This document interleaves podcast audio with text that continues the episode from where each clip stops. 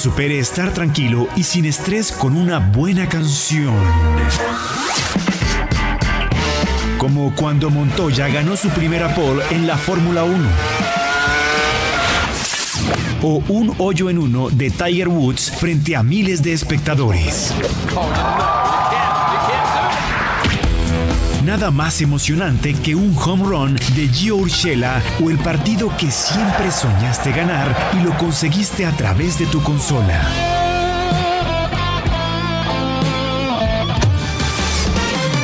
Todo eso y mucho más en Cero Estrés, Cero Fútbol.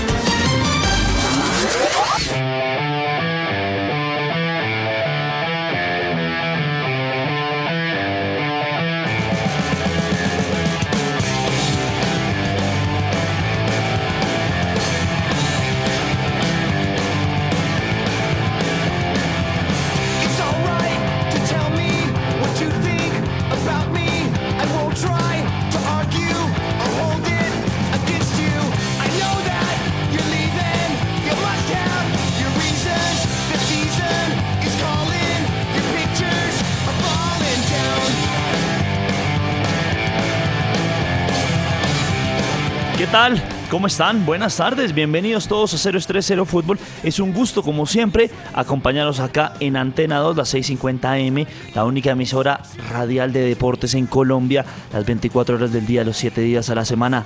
Bueno, y hay conmoción, y hay conmoción en el mundo del deporte.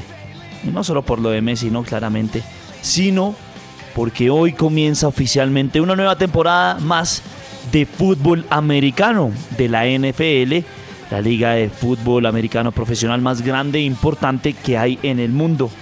Y la verdad, para los aficionados, esto es grandioso.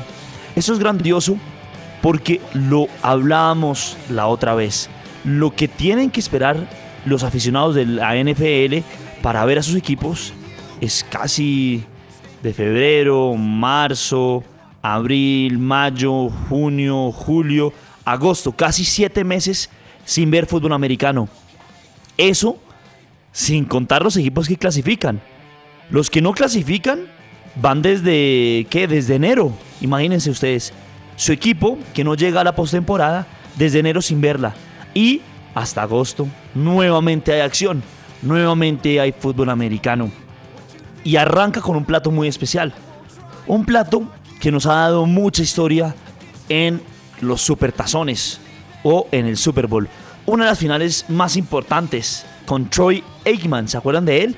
Un mariscal de campo que lo ganó mucho con los Dallas, mm, eh, con los Dallas Cowboys, enfrentando a los Pittsburgh Steelers, esa defensa imposible de los Steelers en los años 90 y 80. Bueno, ah, pues, no, pues obviamente la, la gran historia también de Terry Bradshaw, uno de los mejores también mariscales de campo, pero eso es un poquito más atrás, ¿no?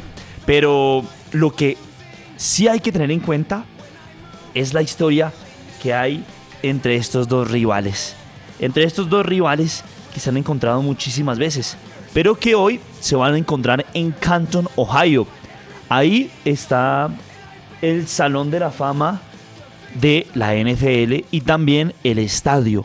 Ahí es donde van a hacer el primer partido de la pretemporada de este 2021-2022 de la NFL. Ustedes saben, obviamente, eh, para los que tengan conocimiento del tema, que los Pittsburgh Steelers es el equipo eh, que si bien tiene más títulos de la NFL en cuanto a anillos de Super Bowl, ¿no? Después le siguen algunas veces, eh, le siguen no algunas veces, sino le sigue también la participación de los Dallas Cowboys, ahora de los Patriotas de Nueva Inglaterra, cuando Tom Brady ganó 6, Mm, los New York Giants que tienen cinco anillos. Y bueno, pues hay que decir que este es un partido histórico. Es un partido con mucha, mucha, mucha importancia. Los Dallas Cowboys han ganado en cinco ocasiones los campeonatos nacionales, ¿no? Y, como ya decía, los Pittsburgh Steelers tienen seis es un equipo copero, los dos. Y unos equipos que están, por así decirlo, en rejuvenecer su plantilla, en restaurar una nueva franquicia. Porque hay que decirlo, la mayoría de los jugadores que están participando ya son viejos. Ya no dan lo mismo. Estoy hablando precisamente en el caso de los Pittsburgh Steelers. Tienen que rejuvenecer, reactualizar, reestructurar su franquicia. Porque ya Ben Roethlisberger, que es el mariscal de campo que les dio dos anillos de Super Bowl, ya está, ya está viejo. Ya está golpeado. Ya no es el mismo de antes. Hay que ver qué sucede. Porque el entrenador Mike Tomlin, que es un gran entrenador, ha dicho que confía en Ben Roethlisberger, pero hay que ver ese futuro. Ben no le va a durar esta campaña si no es por los golpes. Ya para el próximo tienen que sí o sí conseguir un buen quarterback en la primera o segunda ronda. Mientras que del otro lado, los Dallas Cowboys tienen a Dax Prescott, un buen jugador, que le acaban de pagar una cantidad de plata. Tienen a Ezekiel Elliott, un muy buen corredor de campo. Pero el problema es que ellos dos tuvieron una campaña impresionante que fue hace dos años. Después de esa campaña se esperaba, no, van a ser revelación. Y desafortunadamente no les fue muy bien. Ezekiel Elliott cumple, pero Dax Prescott, bueno, las lesiones y todo lo demás no lo terminaron de hacer protagónico en el ron que él quería. Hoy, a las 7 de la noche, podremos ver nuevamente la NFL. La primera semana de la pretemporada. Vale la redundancia. Solo un equipo juega en la primera pretemporada de esta primera semana. Que son estos dos equipos, que es los Steelers y los Cowboys. Que usualmente se comienza con un partido del Salón de la Fama, ¿no?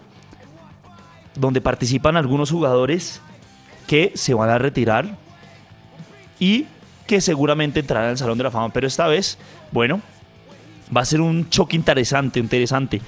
Hay que entender que esas pretemporadas no dicen mucho. El primer cuarto siempre, usualmente, ponen a jugar a los titulares. Ya recordar que en la NFL, en los partidos de fútbol americano son cuatro cuartos, cada uno de 15 minutos. El primer cuarto, o sea, los primeros 15 minutos ponen los titulares.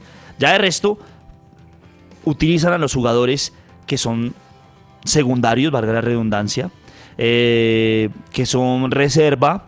Algunos los van a cortar porque hay que decir que el roster que tienen los equipos de fútbol americano hasta la que es hasta la cuarta semana de, pretemporada, o sea, antes de que comience, una semana antes de que comience la temporada regular, ahí cortan casi 20 jugadores, 25, para tener un roster total de 53 durante toda la temporada regular. Hasta el momento tiene 75. Entonces, bueno, vamos a ver qué sucede.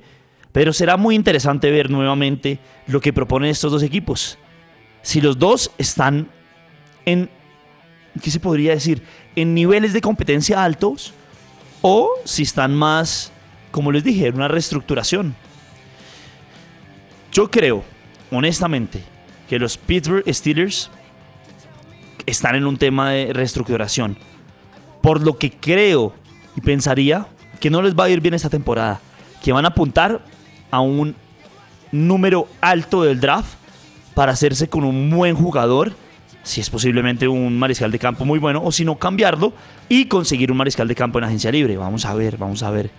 Eh, mientras que los Dallas Cowboys, sí, sí o sí, tienen que pelear. Porque le acaban de pagar, ¿cuánto fue? 175 millones a Dak Prescott.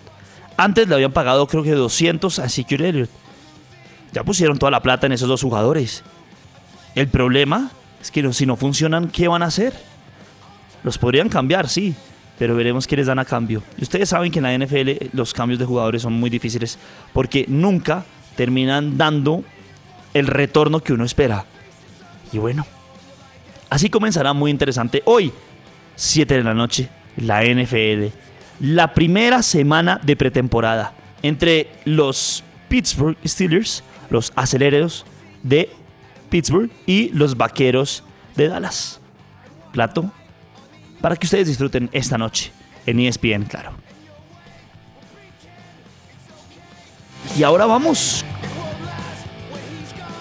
Y ahora vamos con una nueva sección que hace rato teníamos ansiedad, hace rato teníamos ganas de ver lo que traía entre manos nuestra gran compañera Ana María Sánchez con Analítica.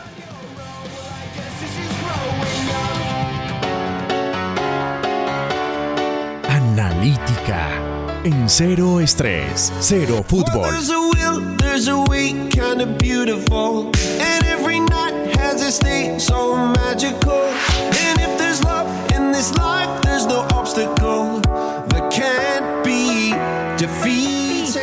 For every tyrant to tear for the vulnerable.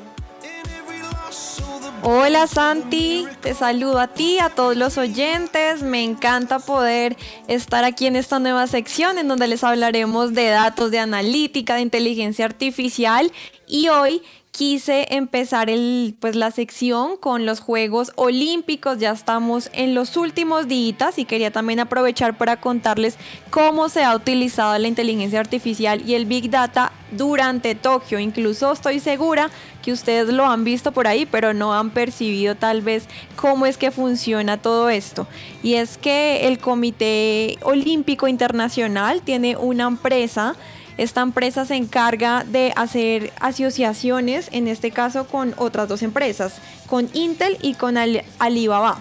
Estas empresas buscan implementar, y pues lo están haciendo ahorita, el tema de inteligencia artificial eh, y pues todo el tema de Big Data. No sé si ustedes más o menos se pueden imaginar cuánta, a cuántas pulsaciones marca el corazón de una persona que esté haciendo el tiro con arco o ver exactamente en la pantalla a qué velocidad va cada atleta en diferentes momentos de su, de su, competencia, no solamente el tiempo final, que es el que en últimas pues todos hemos tenido en general a través de los años. Y es que toda esta tecnología es la que ha venido aplicando eh, el COI durante Tokio. Eh, se llama 3D Athlete Tracking, que es esta nueva tecnología para eh, poder ayudar en el tema de la visión por medio de una computadora que utiliza inteligencia artificial y mejora como la experiencia visual eh, con toda la información de lo que pasa en tiempo real. Y además eh, pues va mostrando visualizaciones superpuestas dura durante todos los eventos. Sobre todo en este que les hablaba del atletismo porque no sé si ustedes han visto que como les decía, no solamente se ve el tiempo final y hoy lo pudimos ver, por ejemplo, en la final de los 400 metros con Anthony Zambrano ganando su plata, que eh, pueden ver en cada momento exacto, ya sea a los 50 metros, a los 100, quién iba de, eh, de primeras y a qué velocidad iba cada, cada deportista. Estos son como las diferentes fases de la carrera en detalle. Todo esto se logra a través de una visualización en color de acuerdo a los cambios de velocidad. Entonces esta es una de las eh, cosas que ha implementado eh, la empresa que contrató el COI para eh, me, me, mejorar y toda la visión que tienen los espectadores a través de redes sociales, a través también de la televisión. también tenemos en el tiro, en el tiro deportivo, por ejemplo, es que se puede utilizar todos los datos biométricos para hacer un seguimiento a los deportistas. Se usan cuatro cámaras aproximadamente a 12 metros de los atletas y eh, se enfoca su rostro. También esta, digamos, estas cámaras analizan los niveles y los niveles diferentes de cambio de color de su piel generados por la contracción, en este caso de sus vasos sanguíneos. Todo esto lo toman las cámaras y eh, puede también soltar pues información para el análisis. También las variaciones de los latidos del corazón y toda la adrenalina que es experimentada por el cuerpo, en este caso de los arqueros.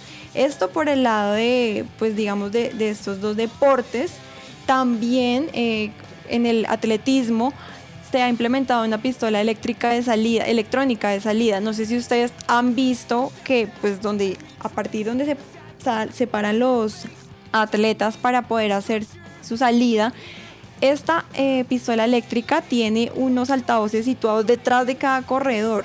Ese, esa pistola emite un destello de luz e inicia también el conteo del cronómetro. ¿Por qué, digamos, se, se ubica estos altavoces ahí? Porque antes, no sé, una pistola normal que hacía el sonido de salida, pues ustedes saben que el sonido viaja más lento que la luz, entonces las personas que estaban más cerca pues tenían la posibilidad de salir más rápido, mientras los que estaban en carriles más lejanos pues estaban más más atrás, más, pues más atrás en cuanto al tiempo. Entonces, eh, pues esto fue una de las mejoras que se hizo para los Juegos Olímpicos. También pues sensores para medir la presión del atleta, medir las salidas en falso. Ellos, el pie que tienen ahí atrás, eh, si lo despegan antes de una décima de segundo, que es lo que tiene establecido pues el Comité Olímpico Internacional, pues sale una luz y un aviso en donde dice que la salida fue en falso. Entonces todas estas eh, mejoras a través de la tecnología, a través de la inteligencia artificial eh, y también a través de los eh, temas de inteligencia artificial y, y Big Data son los que hemos estado viendo a través de los Olímpicos. Santi, eso te cuento. Ante Ana, y qué nota poder contar con todas esas historias y todas esas novedades tecnológicas que están apareciendo, no solo para ayudar a los deportistas, sino también para conocer un poquito detrás de lo que sucede en cuanto a los datos que no son fríos, sino son calientes. En esta ocasión, bueno, pues tenemos a Ana María Sánchez, nuestra eh, encargada, o mejor dicho, nuestra dura en ese tema de analítica acá en 030 Fútbol.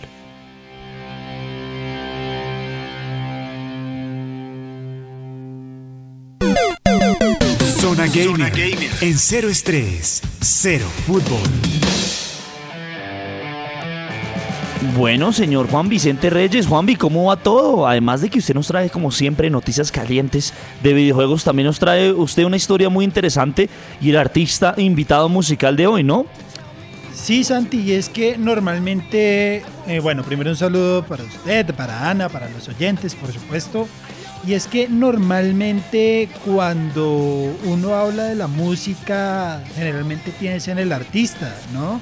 Piensa en el cantante, en la banda que está eh, en, escena, en escena, pero muy pocas veces se detiene a pensar en quiénes hicieron que esa canción que uno le gusta tanto sea un éxito o esté sonando en todas las radios del mundo y gran parte de ese papel le corresponde al productor. Pues yo les vengo a hablar de un productor de pop, de pop punk muy famoso.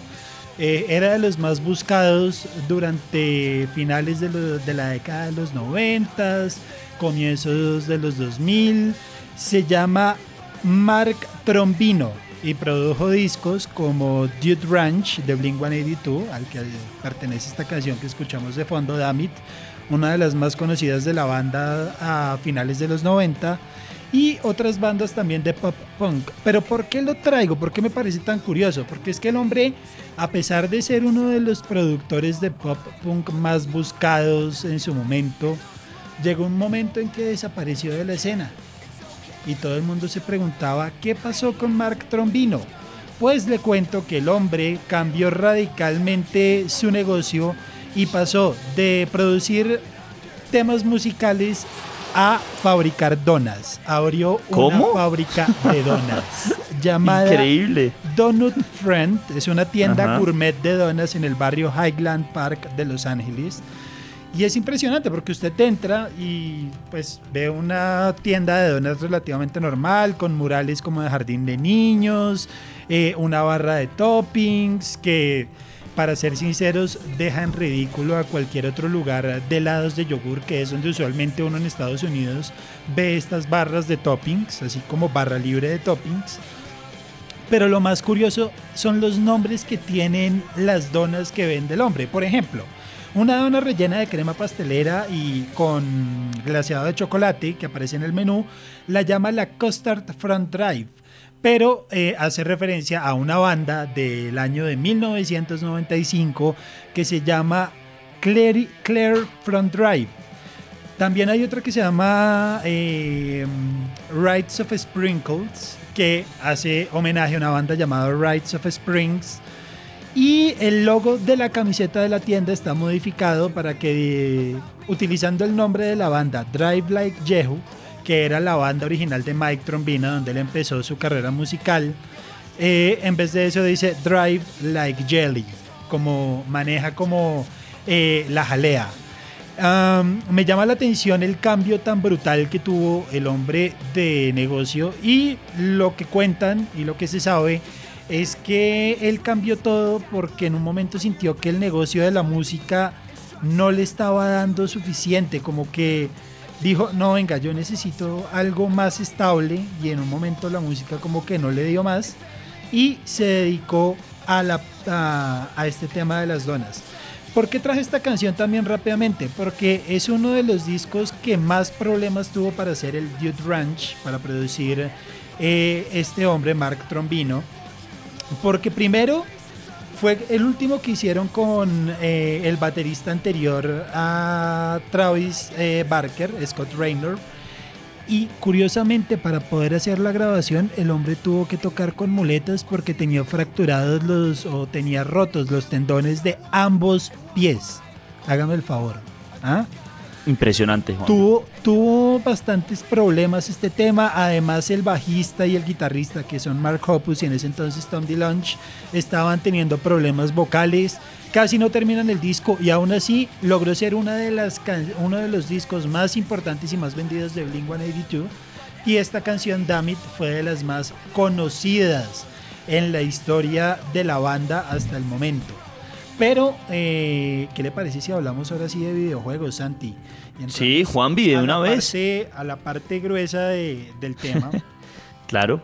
¿Con qué quiere arrancar, Juanvi? Porque usted, o bueno, vi dos noticias muy importantes que usted obviamente nos estará hablando de una porque la otra no alcanzamos por temas de cuñas y todo lo demás. Pero sabe que yo quiero por prestarle más atención a lo de PlayStation 5, entonces ¿por qué no más bien arrancamos con el tema de Nintendo Switch y de las consolas? Juanvi, que usted nos había dicho que le ha de verdad rebasado el vaso de la cantidad de ventas que han tenido, pero ¿eso no es tan cierto como parece?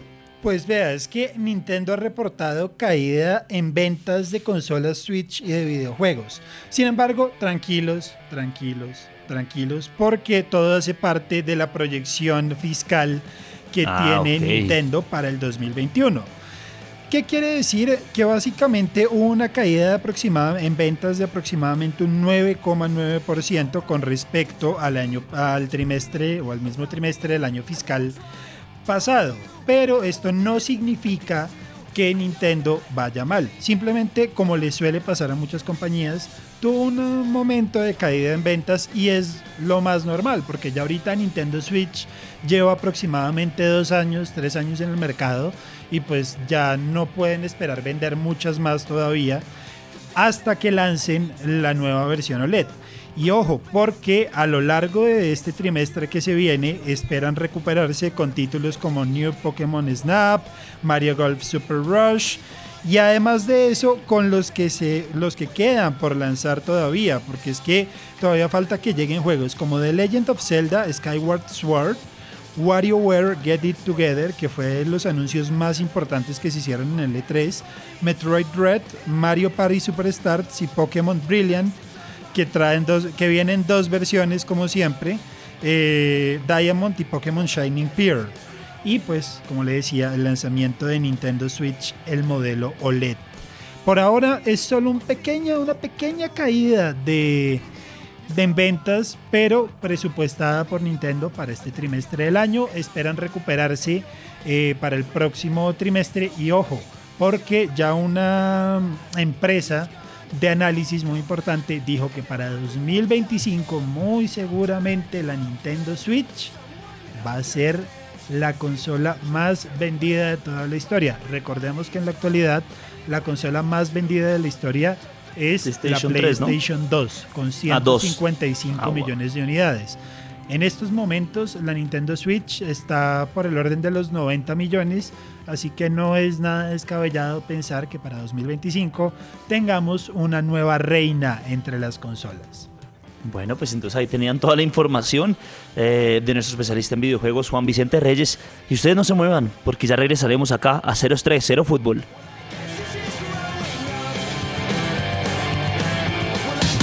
Cero estrés, cero fútbol. En Antena 2. Colombia está de moda. Pa' pensar, pa' vivir. Quiero café. Para actividad y pa' sentir. Tomo café. Para la salud y el amor. Queremos café. Y para hacerlo mejor. Qué rico el café. Hey, tomemos todos juntos. Colombia. El café nos da energía y nos pone sabrosito. Es lo mejor para el corazoncito. Tomémonos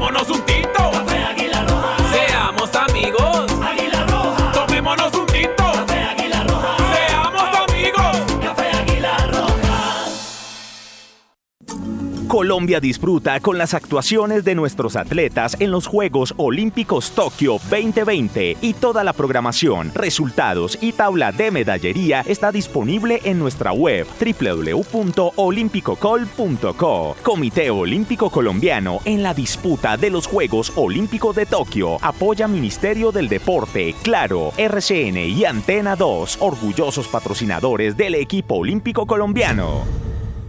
En Antena 2, la cadena de los grandes eventos deportivos, nos sentimos orgullosos de nuestro fútbol colombiano. Viva con nosotros todas las emociones de la Liga Betplay desde todos los estadios con el mejor talento de narradores y comentaristas en una presentación de Café Águila Roja. Tomémonos un tinto, seamos amigos. Café Águila Roja, el de la calidad certificada y arriba ese ánimo. Servientrega, logística oficial de nuestra selección Colombia. Servientrega, una causa país. Banco Popular, siempre se puede. Somos Grupo Aval. Di Mayor. Pastas Nuria, tan buenas que se comen solas. Redime tus puntos Tu Plus por productos o abono a tus cuentas en tuplus.com.co. Pintuco, el color de la calidad. Y Bwin. En el fútbol cualquier cosa podría pasar. Aplican términos y condiciones. Consúltalos en bwin.co. Autoriza con juegos. Todo el fútbol colombiano. La Liga Betplay en Antena 2 y www.antena2.com. Antena 2 con todo el deporte. Colombia está de moda. Pa' pensar, pa' vivir. Quiero café. Pa' actividad y pa' sentir.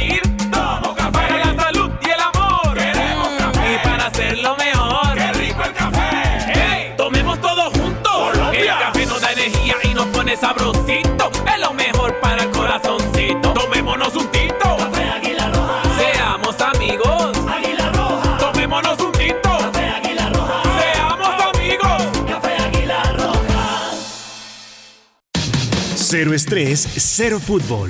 En Antena 2. Nuevo Umbrella Sports. Resiste contigo cada desafío mientras haces deporte.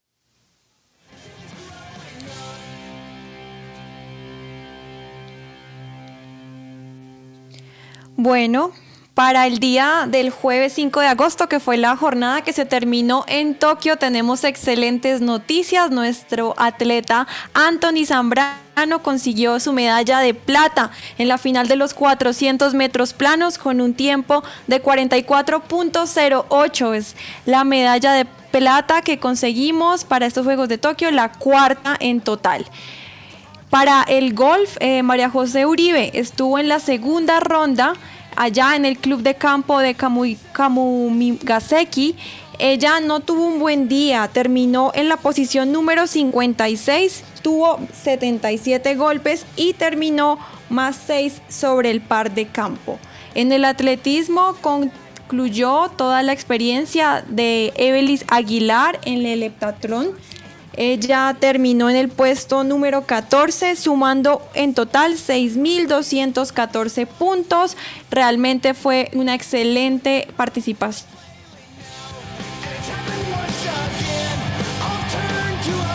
Los deportistas de corazón resisten. Por eso llega el nuevo Umbrella Sport, un protector solar que resiste con ellos el sudor, calor, agua, viento y arena hasta por 120 minutos. Umbrella Sport, resiste contigo. Para los deportistas de corazón no existe la derrota, porque hacen lo que los demás han dudado, resisten y entrenan hasta superar sus metas. El nuevo Umbrella Sport es el protector solar creado con deportistas para deportistas. Resiste contigo al agua, sudor, calor o arena y te protege hasta por 120 minutos. Umbrella Sport. Resiste contigo. Cero estrés, cero fútbol. En Antena 2. Bueno, y continuamos acá en 030 Fútbol y hay que dar de paso a nuestro gran amigo, a un compañero que nos va a ayudar cada ocho días contándonos anécdotas, historias eh, de importancia, de relevancia, de cultura y de todo como él únicamente lo sabe decir. El gran Javier Estamato nos presenta una historia del gran Roger Federer.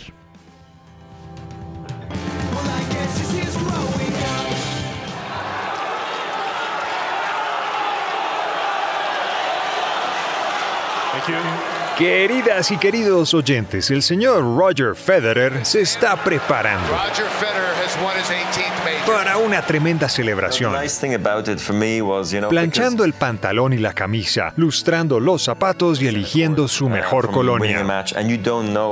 Porque resulta que el próximo domingo este hombre, que es una especie de dios del tenis, pasándola bueno en el planeta Tierra, cumplirá 40 años.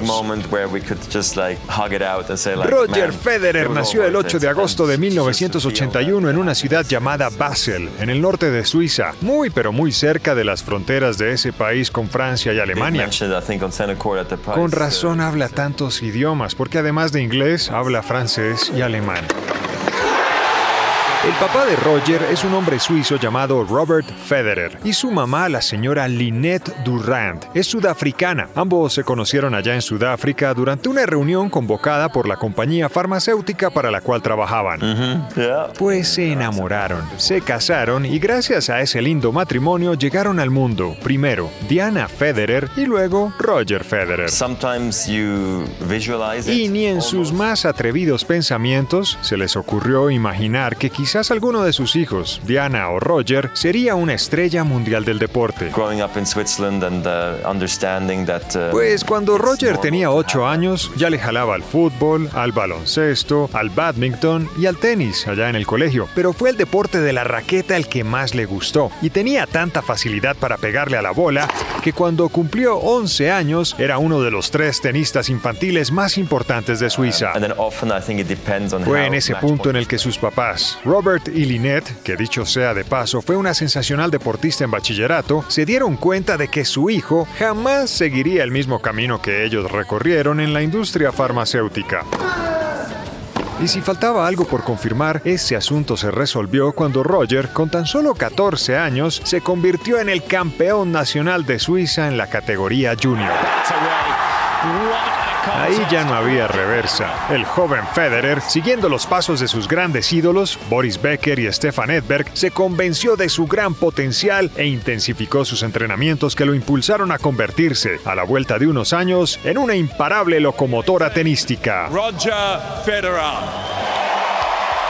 En el año 2001, en la cuarta ronda del torneo de Wimbledon en Londres, su nombre, para los que aún no lo conocían, aterrizó en la mente y corazones de millones de aficionados en todo el planeta al vencer al rey del momento, el estadounidense Pete Sampras. An absorbing contest which marked the end of one golden era and the start of another. El resto es historia. Vencedor de un Roland Garros, cinco títulos en el Abierto de los Estados Unidos, otros seis en el Abierto de Australia y Rey Supremo en Wimbledon con ocho títulos. Oh, I'm so happy. It's unbelievable. Y esa es solo la lista de los Grand Slams, porque si me pongo a enumerarles cada una de sus victorias en otros torneos, llegaría a diciembre y todavía no habría terminado. It's easier when it's uh, in the afternoon time. You sleep, you go out. Con casi 40 años encima, sus rodillas ya no aguantan tanta presión. Hay que nivelar cargas y tomarse todo con más calma. Pero por favor, si es que se lo merece, el señor Roger Federer puede mirar atrás y decir con total tranquilidad que lo dio absolutamente todo en las canchas. Sin embargo, el imperio Federer tiene toda la pinta de seguir adelante, porque Roger y su esposa Mirka tienen dos hijos de 7 años, los gemelos Lenny y Leo.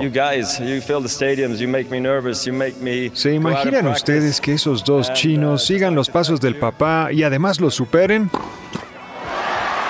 Ay, Dios mío, agárrense duro. Uh, either way, but uh, of course, winning is just an absolute dream come Mientras tanto, querido Roger Federer, le deseamos que el próximo domingo tenga un fabuloso cumpleaños, acompañado de toda la gente que lo quiere y esté pendiente porque desde Bogotá le estaremos enviando unas suculentas empanadas con ají bien picante. And, and my team, I love you guys. Thank you.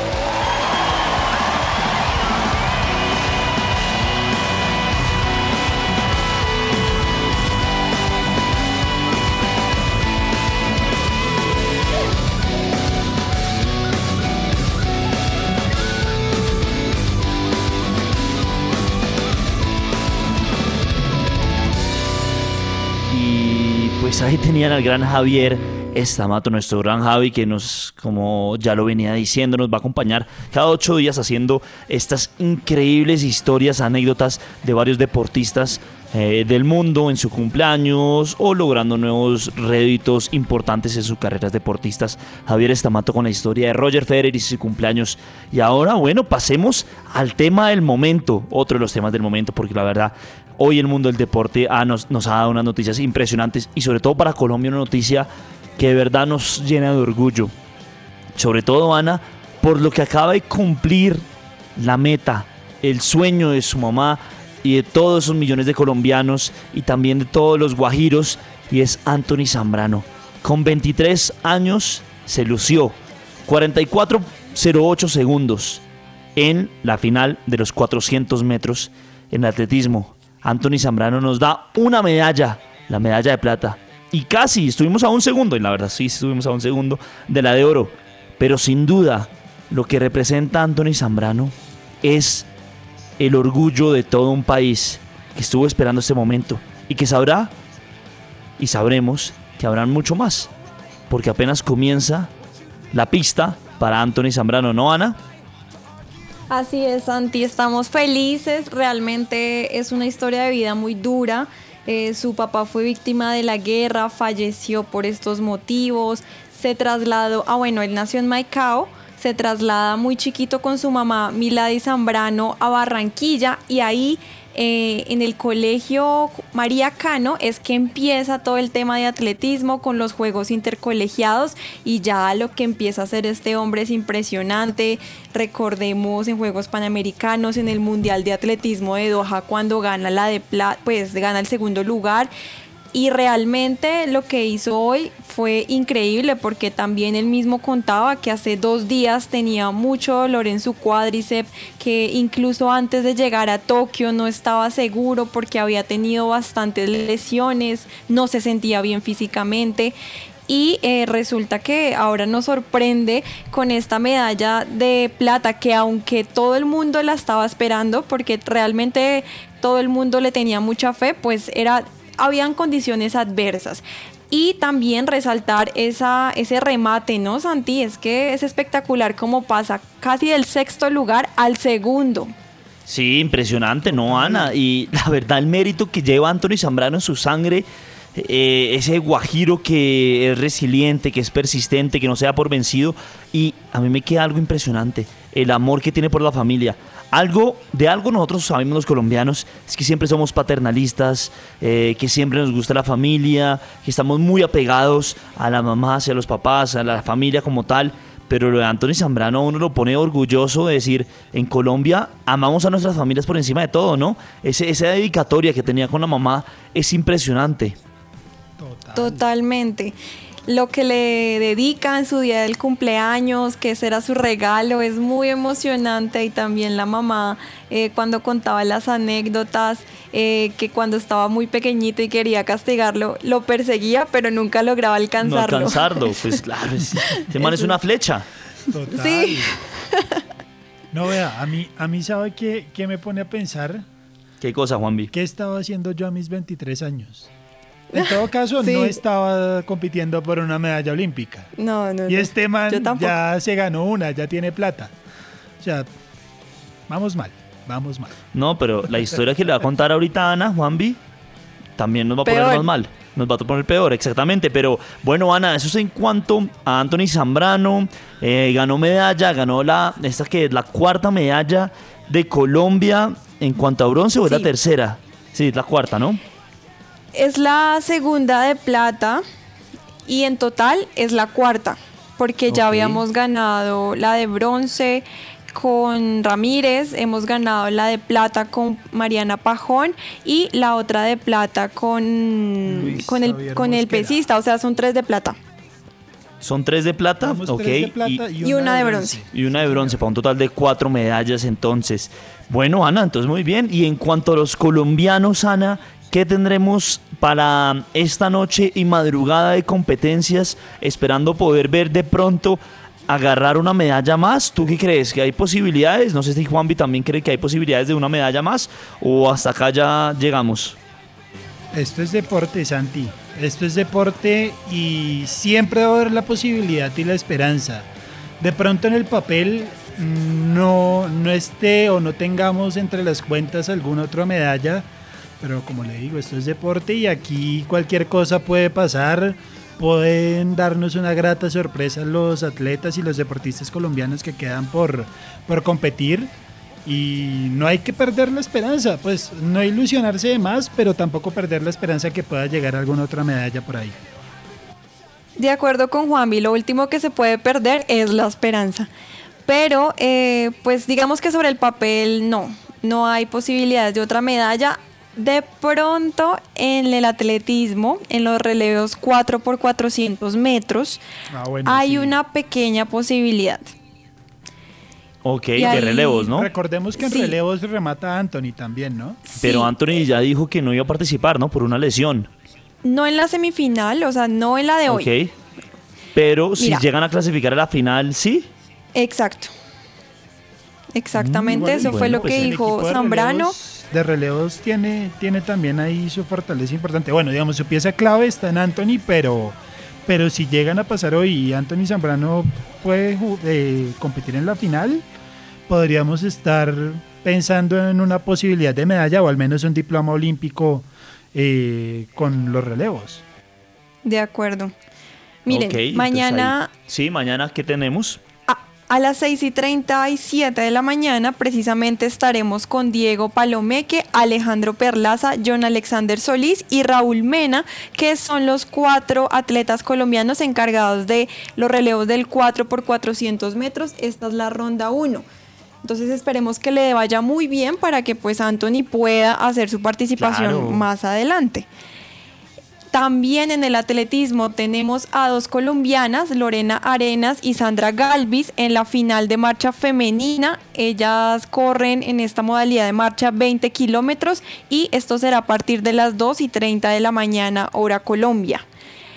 En el golf estará María José Uribe en su día número 3, como les contaba ahorita, está, está en la posición número 56, 6 por arriba del par. Esperemos que tenga un muy buen día la colombiana. En natación clavados estará Sebastián Villa a partir de las 10 de la noche en las preliminares para la plataforma donde saltan desde los 10 metros. Ahí también tendremos eh, a, a la 1 de la mañana, a la 1 de la mañana, ahí corrijo la hora, hora Colombia. Y en el atletismo también tenemos la final de marcha masculina. Esta sí es por 50 kilómetros a partir de las 3 y 30 de la tarde, 5 de agosto, o sea, de hoy. Y estará Diego Pinzón, Jorge Luis Ru- Ruiz, Jorge, José Leonardo Montaña. Y estos son los tres colombianos que tendremos ahí en la marcha masculina para que estén ahí pendientes de los colombianos. Claro que sí, Anita, estaremos muy pendientes de los colombianos y de su participación entonces que tendrán en los Juegos Olímpicos. Y ahora vamos con Zona Gamer.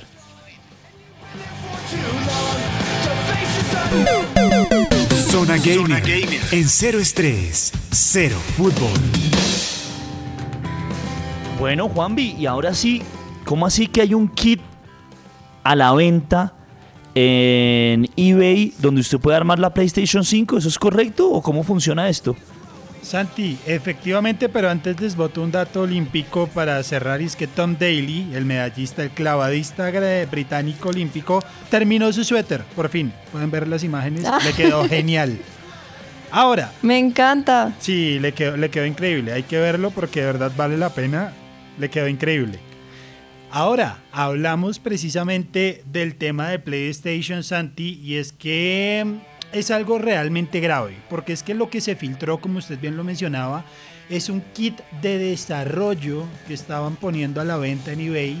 Afortunadamente Sony pudo moverse muy muy rápido para evitar que esto escalara más, porque es que usted no se imagina la gravedad que reviste que el kit de desarrollo completo de una consola caiga en manos equivocadas. Esto fácilmente podría significar que alguien más podría crear una consola muy similar a PlayStation, a la PlayStation 5, ponerle otro nombre y ponerla a la venta. Obviamente tendría problemas legales y demás, pero eh, igual significaría un, impacto fuerte para, para Sony. Eh, Resulta que cuando encontraron este kit de desarrollo fue por unas fotos que se filtraron de eBay y Sony confirmó que se estaba desarrollando la consola eh, y pues que tenía las especificaciones técnicas muy similares a las de la PlayStation 5. Eh, y pues ahora que ha aparecido a la venta, digamos, y que ha estado metido dentro del tema de eBay, Sony se ha puesto muy, muy al frente del tema, está las pilas, porque si ya apareció uno, muy seguramente va van a aparecer más. Lo estaban vendiendo o la puja iba en 2.850 euros eh, cuando lograron encontrar la publicación y darla de baja. Eh, no logró ser vendida, afortunadamente, como le digo, porque Sony actuó rápido, pero sí hay que estar muy pendientes. Y de pronto, si alguien se llega a encontrar un kit de desarrollo eh, a la venta por ahí, aparte de que se va a dar cuenta porque son muy caros y parece, si ustedes lo ven, ¿se acuerdan esa imagen de la inicial de la PlayStation que a nadie le gustó, que era como una cosa muy grande, como en forma de V? ¿La recuerdas, Santi? Sí. Sí, claro. ese es el kit de desarrollo, no es la consola. Eso fue lo que inicialmente se pensó que era la consola, pero no. Ese es el kit de desarrollo. Si llegan a ver algo así, hay que denunciarlo porque esto, primero, significa que pueden piratear la consola. Y segundo, que pues esto nos afecta también a, a los usuarios porque podríamos caer en versiones pirateadas de la consola y más en estas épocas donde está tan complicado conseguir PlayStation 5.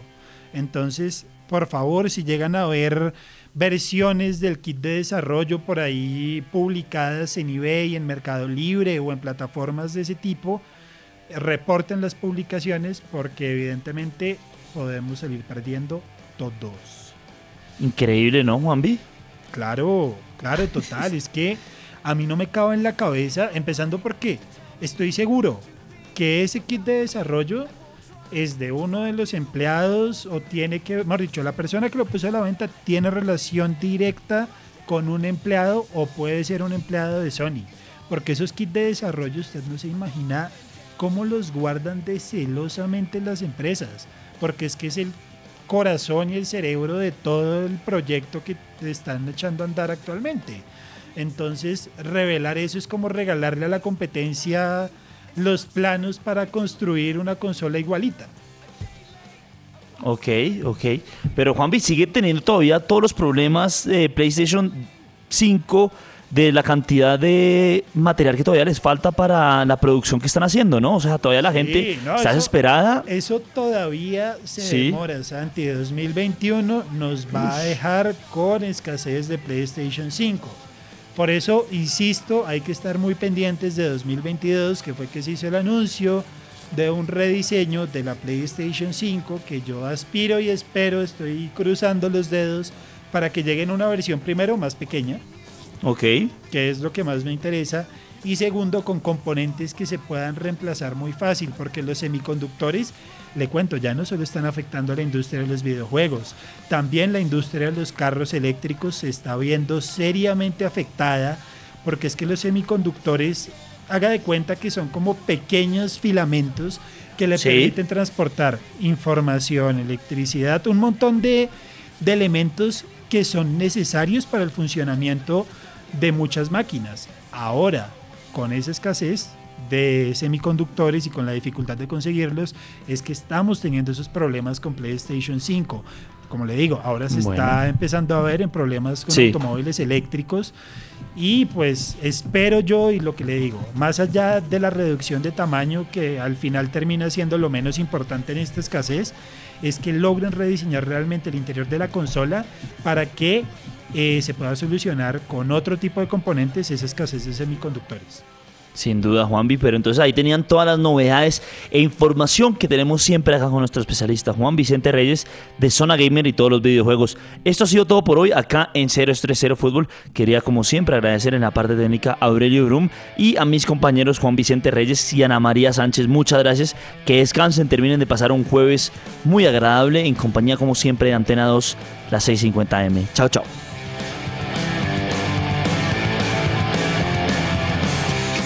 Cero estrés, cero fútbol en Antena 2.